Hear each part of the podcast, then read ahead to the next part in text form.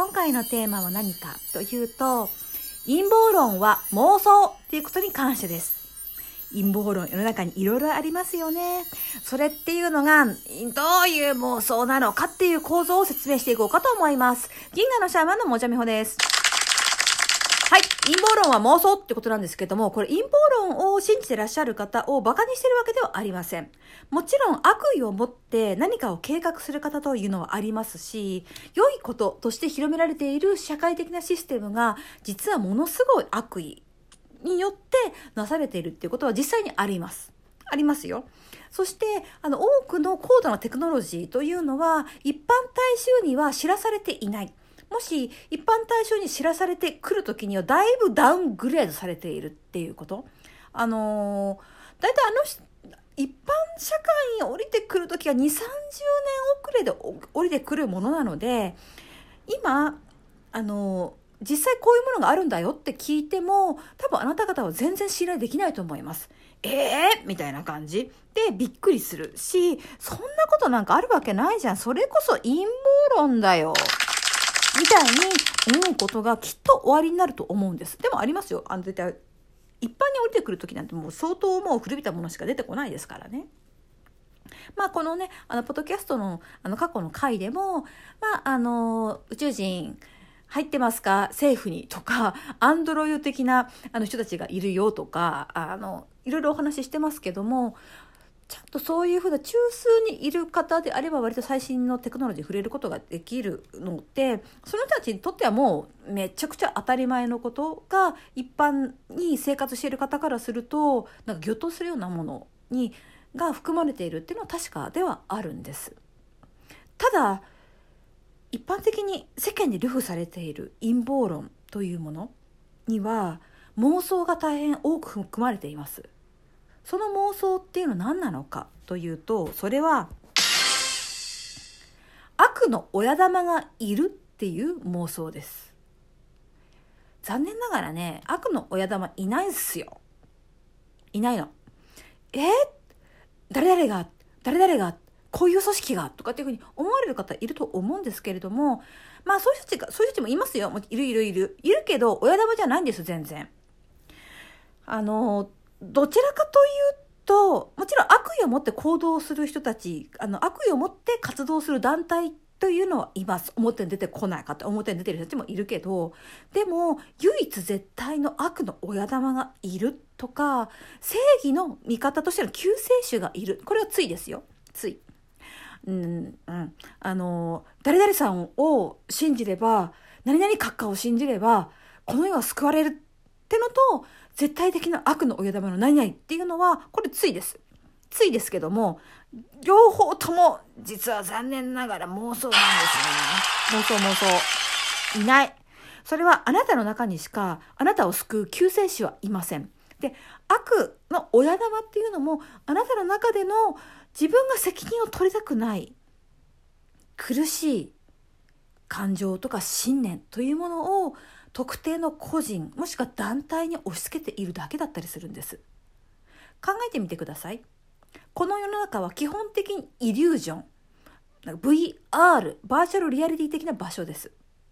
となると我々が経験している災難とか抑圧的な状況とかね信じられないようなひどい計画っていうものは我々が望んで作り出しているものであるっていうことになるわけです。で実際それはそうです。さまざまな災害であったりとかまあコロナとかっていう形でこの2年ぐらいね全世界的に抑圧を受けていますけどもこれもまた人類全体の集合意識が同意して受け取っている、うん、バーチャルリアリティなんですね。うん、必要なんです。私たちの意識が進化するためにはこの抑圧この制限この嘘を含んだ多くの計画っていうものが必要なんです。そこに悪の親玉が操っている決定的なあなたたちに与えている苦しみというものはありません。ないんです。そうではなくて私たち人類たちが必要だから選んだ幻想の中に我々は生きているっていうことだけです。それ言われ、あ、まあ、こういう話するとね、頭が混乱してきて、そんな話聞きたくないっていう。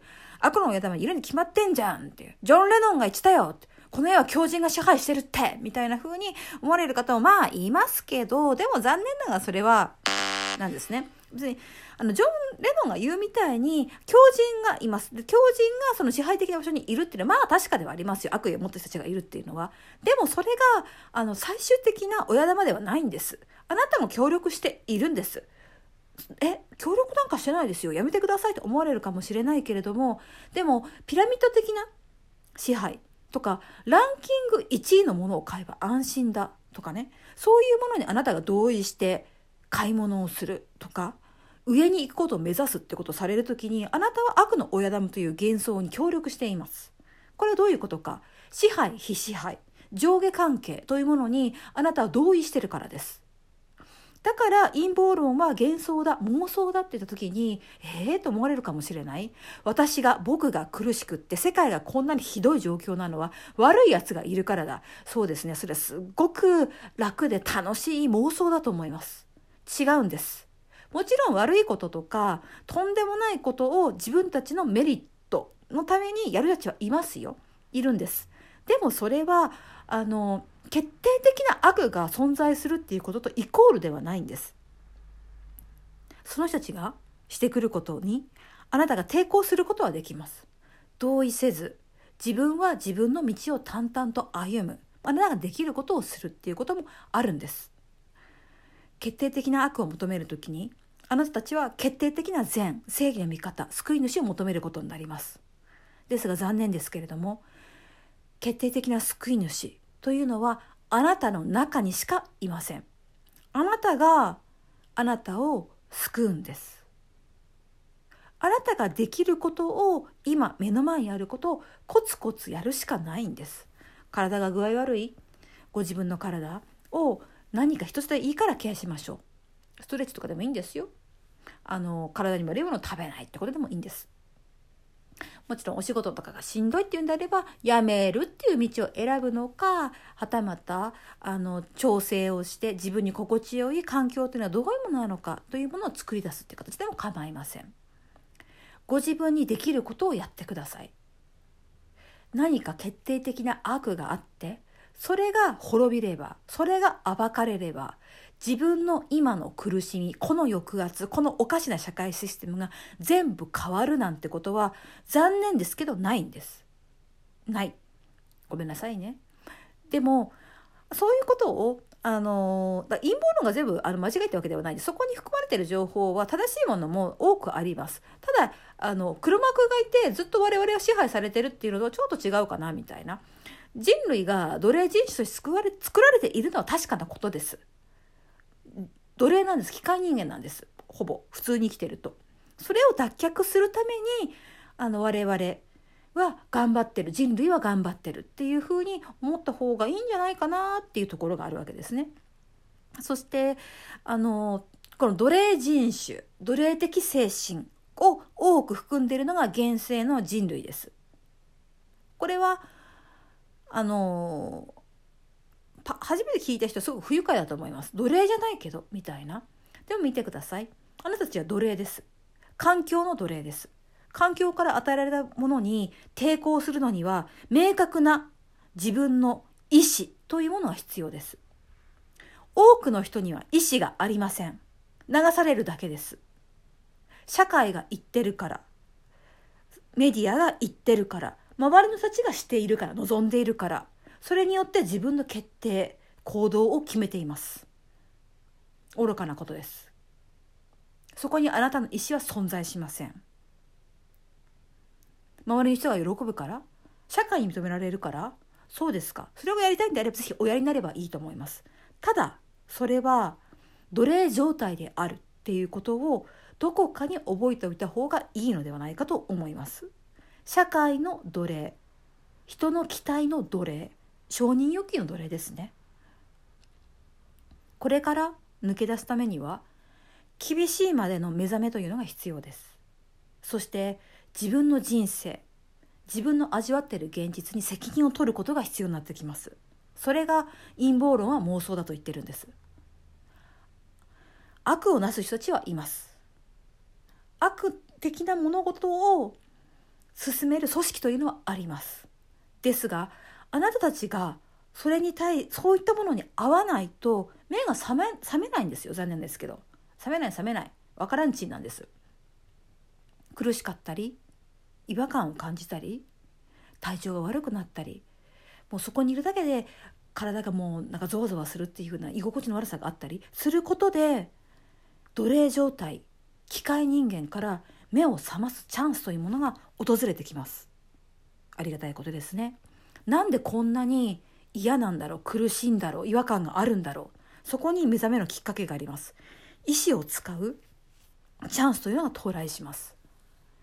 陰謀論に端的して世の中が悪い悪いやつがいる。なんでこれにみんな気づかないんだと怒る。それはもうそろそろいいんじゃないでしょうか。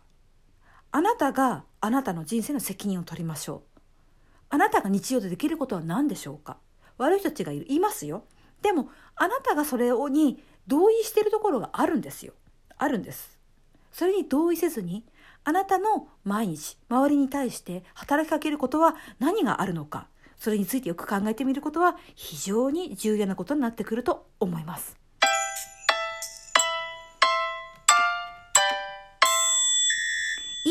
フォロー大変ありがたく思っております。そしてギフトどうもありがとうございます。